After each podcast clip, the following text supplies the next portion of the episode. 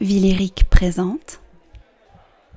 Piou, piou, piou, piou. Alors l'opéra, euh, moi piou, personnellement, je, je connais rien à l'opéra en fait.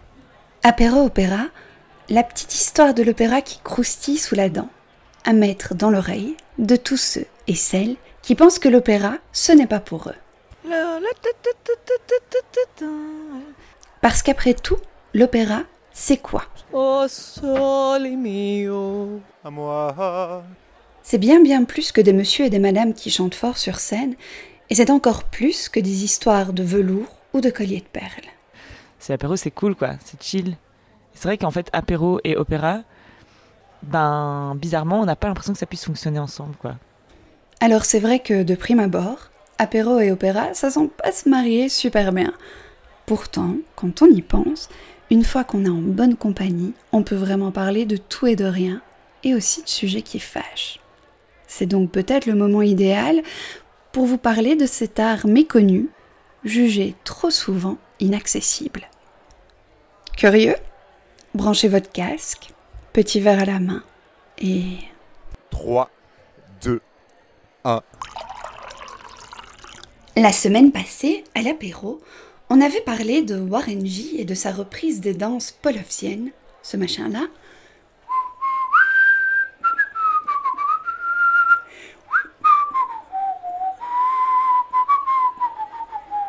Issu du Prince Igor, un opéra du compositeur russe Alexandre Borodine. Et toute cette papote m'a mise en appétit et m'a donné envie de vous en dire un peu plus sur ce russe un peu particulier. Mon père, avec sa grosse moustache et son cigare en bouche, m'a dit plus d'une fois Touche à tout, bon à rien À mon avis, il ne connaissait pas Alexandre Borodine, sauf que, à l'époque, moi non plus, et j'ai pas pu lui clapper le bec. Mais aujourd'hui, je peux Si actuellement on connaît surtout Alexandre Borodine pour sa musique, il faut savoir que le monsieur était diplômé de l'école de médecine et fut à son époque un chimiste de renommée internationale. Alors papa, cet épisode, il est un peu pour toi et tes biaises croyances. Alexandre Borodine est né en 1833 dans une Russie où tsar et serf existent toujours. C'est un enfant de Saint-Pétersbourg qui alors est la capitale de l'Empire russe. Fils naturel d'un prince russe et d'une fille de militaire, il est reconnu par un des serfs de son père naturel et élevé par sa mère qui se fait passer pour sa tante. Le petit Alexandre vit à l'abri du besoin, installé dans une maison de maître avec sa mère et son nouveau mari, un médecin militaire choisi par son père le prince. Ça paraît tordu, mais ça n'a rien d'étonnant pour l'époque. Bref. Enfant, Borodine aime la musique et la chimie. On l'emmène à l'opéra et on dit qu'il aura appris seul à jouer de la flûte, mais aussi du piano et du violoncelle. Mais la musique n'est pas son seul intérêt, loin de là. L'appartement familial servait aussi ses expériences de petit chimiste. Il y avait d'ailleurs installé un véritable laboratoire et empilé pots et expériences diverses. Son père, le prince, décrète que la musique n'est pas une vocation sérieuse et Alexandre est amené à étudier la médecine jugée plus adaptée pour quelqu'un de sa stature sociale. Mais la vie emprunte parfois de curieux détours. Et c'est lors d'une garde en tant que médecin interne, en 1857, que Borodin fait faire la rencontre d'un jeune officier de 17 ans, un certain Moussorski.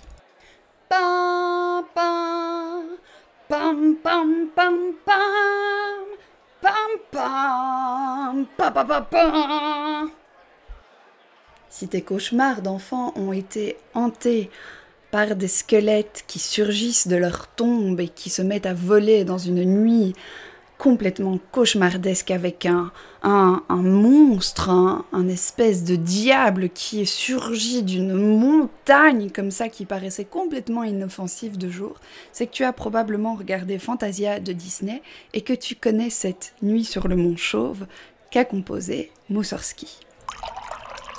Bref, Borodine rencontre Moussorski. Et à l'époque, Borodine pense encore que la musique ne peut pas être un job à temps plein, comme on dirait aujourd'hui. Tu sais, la fameuse pointe de culpabilité slash honte qui apparaît quand tu dis que tu es musicien et qu'on te rétorque « Euh, ouais, mais euh, tu fais quoi comme vrai métier dans la vie Je veux dire, un, pas un hobby ?» L'année suivante, sa rencontre avec Moussorski, Brodin devient diplômé de l'école de médecine. Outre le russe, le jeune homme parle également français, allemand, italien et anglais. Excusez du peu. Et comme certains jeunes médecins d'aujourd'hui, Borodine voyage alors en Europe pour assister à des colloques et à des congrès. Pour autant, la musique n'a pas délaissé sa vie. Au grand agacement du brillant chimiste international dont Borodine est devenu l'assistant, Nikolai Zinin, qui écrira à son protégé en disant Monsieur Borodine, ne perdez pas de temps à écrire des romances. Je mets tous mes espoirs en vous pour assurer ma succession. Et pendant ce temps, vous ne cessez de penser à la musique, et vous courez deux lièvres à la fois. Et pour la petite histoire, c'est vrai qu'avec Borodine, la musique n'est jamais très loin. Lors de ses fameux voyages en Europe pour son travail en tant que chimiste et médecin, qu'il va rencontrer sa femme, une russe, pianiste. Mais s'il est vrai qu'avec Borodine, la musique n'est jamais très loin, lui se considère avant tout comme un amateur. Mais ça, c'était avant de rencontrer, en 1862, le grand compositeur russe Mili Balakirev, avec qui il va former, avec Moussorski, César-Cui et Nikolai Rimsky-Korsakov, le fameux groupe des cinq. À ne pas confondre, attention, avec le club des cinq qui, eux, jouaient les apprentis Sherlock Holmes. Le groupe des cinq, lui, s'impose sur la scène musicale russe des années 1860.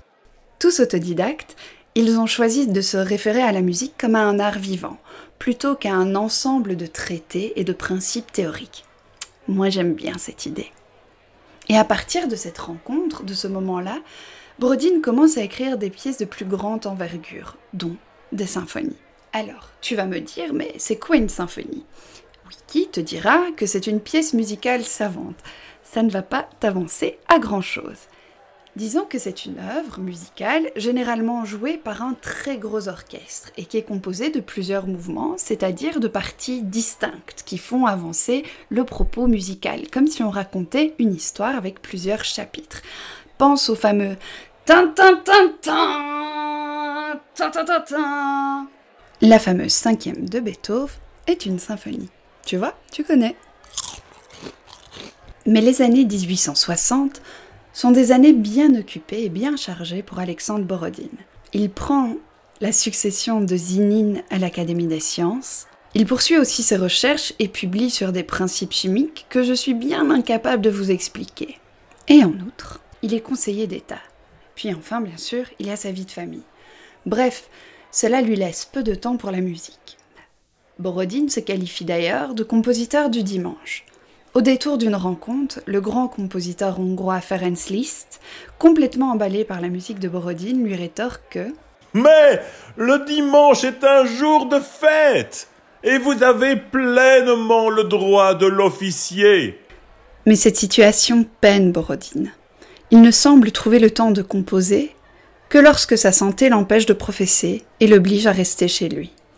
Du coup, ses potes compositeurs avaient la fâcheuse habitude de lui dire J'espère que tu vas mal. J'espère que tu vas mal. J'espère que tu vas mal. J'espère que tu vas mal. Cette bande de gros coquins.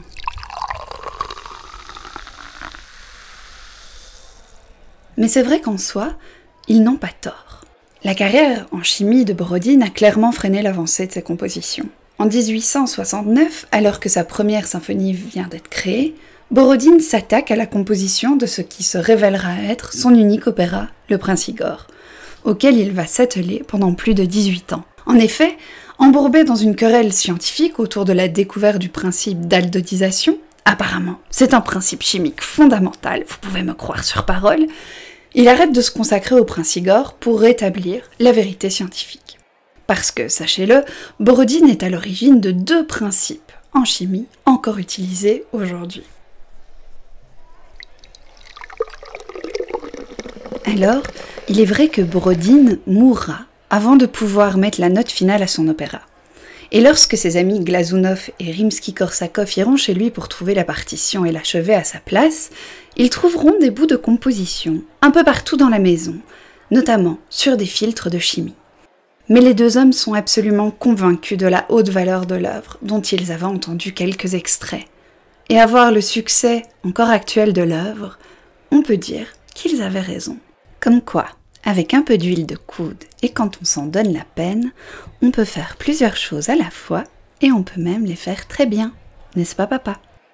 Piou, piou, piou, piou, piou, piou, piou, piou, piou.